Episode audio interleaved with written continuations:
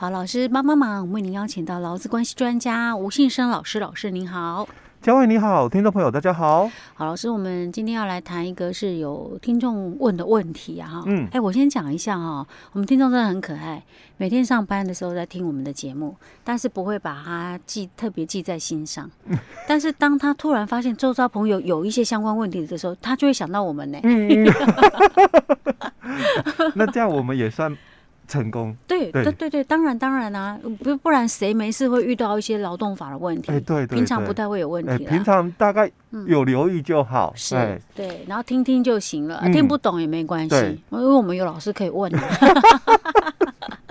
好了，这最近就是听众朋友在问一个问题啊，哈，他是说，呃，他们有一个状况，就是说，就是呃，雇主因为可能什么原因，可能生病啊，什么其他原因，就突然之间身故了，嗯。那当然，这个企业还在嘛，对不对？嗯、所以他就是会有继承人，欸、会继承他的事业。嗯，可是这个继承人可能，因为他不是很大型的，可能就是像那种我们一般的那种中小型的，嗯嗯，好，甚至可能中型都不到，就是小型企业。对对对，那可能他并不想要去接手这个事业，或许这不是他熟悉的，嗯，所以他就说想要结束这个、嗯、这个。公司，嗯，然后就有跟那个原本的员工哈，就是有谈好条件，就是说我要给一笔资遣费嘛，哈，因为我要解散了哈，然后，然后双方都说好了，嗯，那本来是可能预计什么时候要给这一笔钱，嗯，好，就是说就事前给哦，就是还没有结束之前事前给，然后员工也答应说要留下来把这个公司的一些事情都处理好之后才会离开这样子，嗯，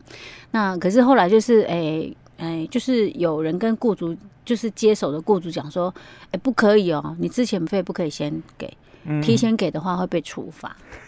嗯，对，那我们就觉得很奇怪啊，哈，哎，之前费不可以提前给哦，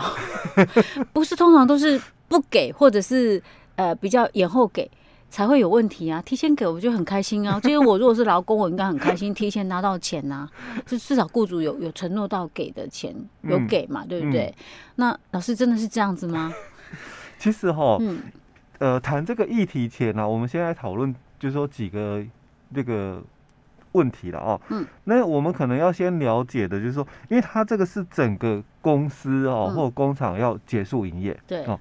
那他有没有可能涉及到大量解雇的一个问题？哎、欸，我们讲到大量解雇，会觉得说可能就是员工人数要很多人才算大量解雇吧？欸、对，很多人会有这个误会，而且实务上然后、嗯、就是大量解雇的这个法规哦，嗯，在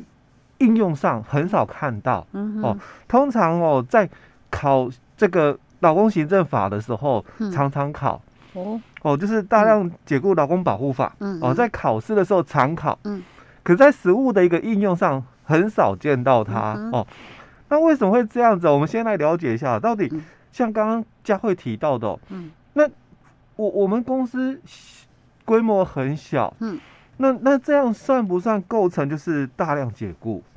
哦，那在我们法规里面的第二条就是大量解雇劳工保护法，哦，第二条里面它就有提到。那什么叫做这个大量解雇劳工？所以他也有把公司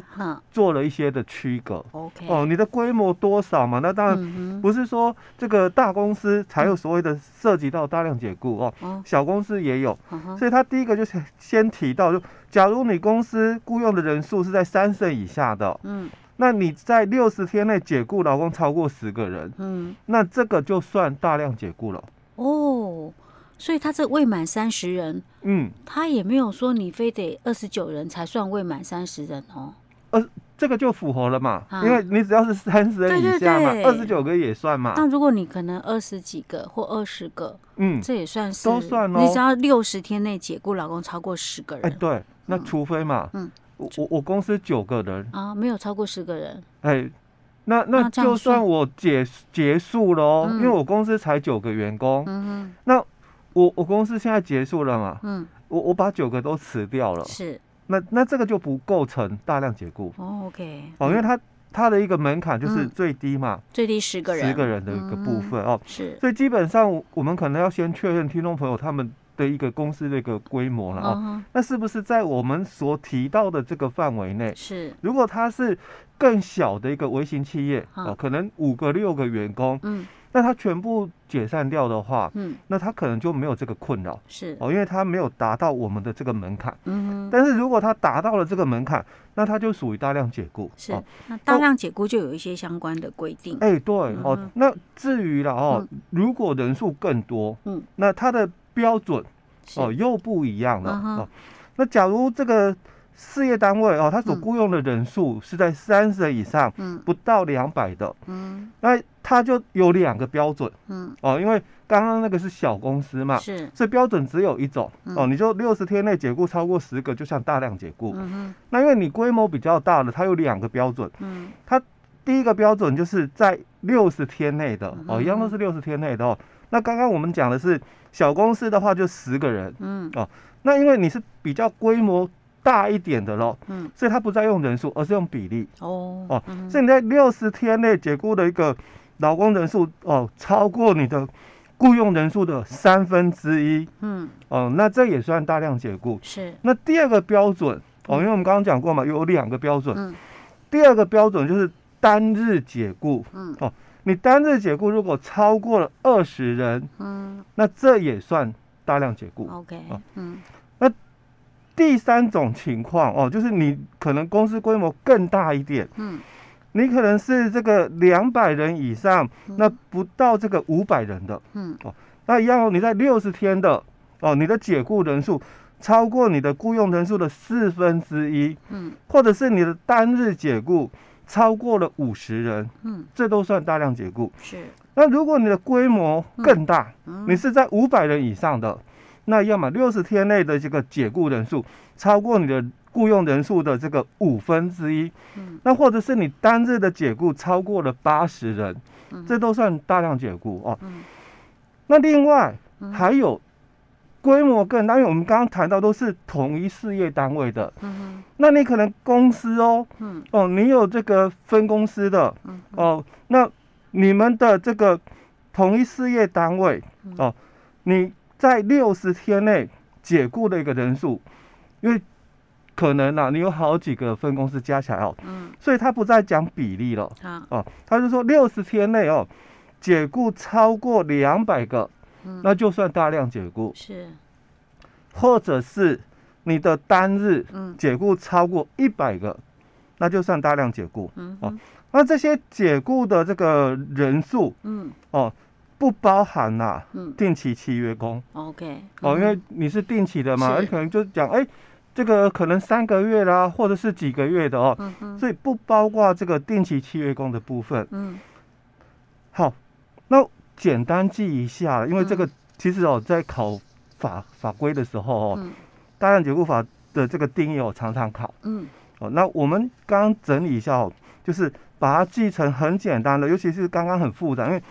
这这个那么多的一个不同的一个样态哦，那你大概很简单记一下，就人数小的，嗯，就是十个人，嗯，哦，六十天内哦，那人数多一点，按照这个规模大小，嗯，三十以上，嗯，两百的，两百到五百，五百以上的，然后还有一个统一事业单位的哦，好，那这个就是你大概很简单的记一下哦，就是说，哎，有这种的一个样态，是，然后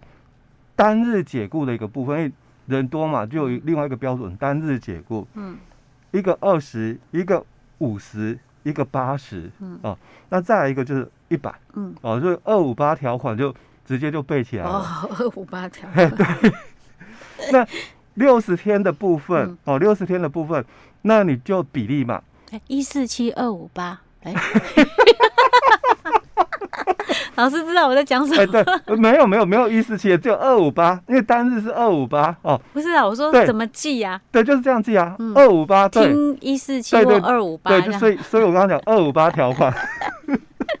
我我很久没玩了，以前大学的时候有玩过，学生时代都有玩过。对。然后再来就谈比例哦，三四五，三分之一、四分之一、五分之一哦。那中间的就这样背了，前面的小公司。就是六十天内十个人，嗯、最后的总公司、嗯、哦，同一事业，那六十天内你解雇不要超过两百、嗯、哦，单日不要一百，是。啊、哦，这样子很快就背起来。什么是大量解雇的定义了、嗯、哦？嗯，好，那如果我们有就是符合这一个门槛的一个标准，嗯，你就算大量解雇，嗯，所以它有一个规定，是，就像我们这个公司哦，要资遣个别员工的时候，啊，你可能要在十天前跟主管机关通报，嗯，做之前通报的一个动作，是，那一样哦，我们做大量解雇也是有这个程序上的一个规范，所以我们之前员工那个是一个我们要通报，哎，对，一个要通报，那个个别通报的哦。那如果你涉及到大量解雇，那就是要写这个解雇计划书。嗯，那这个解雇计划书哦，嗯、哦是要在六十天前，嗯，哦送达主管机关。哦，嗯哼，那不是你六十天前才开始写哦。哦，OK OK。你要先写好，写好之后，六十天前送达主管机关。老师，他这个解雇计划书有没有一些就是固定格式？这种？有，哦，它有一些的所谓的。计划书里面哦，嗯、大概要写哪些这个内容啊？所以这个比如说上相关的单位可以查、欸、有下载的吗？哎、欸，都可以下载哦。但是重点是哦，嗯，你在这个提出这个解雇计划书之后的十天内，嗯，那你们劳资双方应该要去开一个协商的一个会议，召开协商会议是哦。那通常啊，哦。嗯如果双方哦没有办法自行召开这个协商会的话，嗯，那就由主管机关一样，在十天内去召集这个劳资双方去组成协商委员会，嗯，哦，那这个是整个程序面的一个问题，考试就常考这些。OK，好。那我们的委员哦，大概就是五到十一人哦，那由这个主管机关哦指派这个代表一人哦，或者是这个劳工双方。这个代表人数哦，他们去哦，这个由这个主管机关哦所这个指派也可以哦，就是大概都是由主管机关了哦来去指派哦这个主席这个部分了哦。那另外就是我们之前哦考试的时候有提到的一个部分哦，就是关系到这个。雇佣的一个人数哦，三十人以上的话哦，嗯，那这个有一些的这个情况，可能这个老板，嗯，哦，他会被限制出境哦，那或者是我们考试这一次哦，我们前几天哦才解题的哦，嗯，就怎样的一个情形哦，积欠这个多少的这个工资几个月，嗯，哦，那可能会有怎样的一个。情况要通报、嗯、哦，我们上次考试的时候也有提到，是后面我们就来谈。OK，好，老师，那我们因为时间关系，我们今天先讲到这里，我们的下一集再跟大家来详细解说哈。嗯。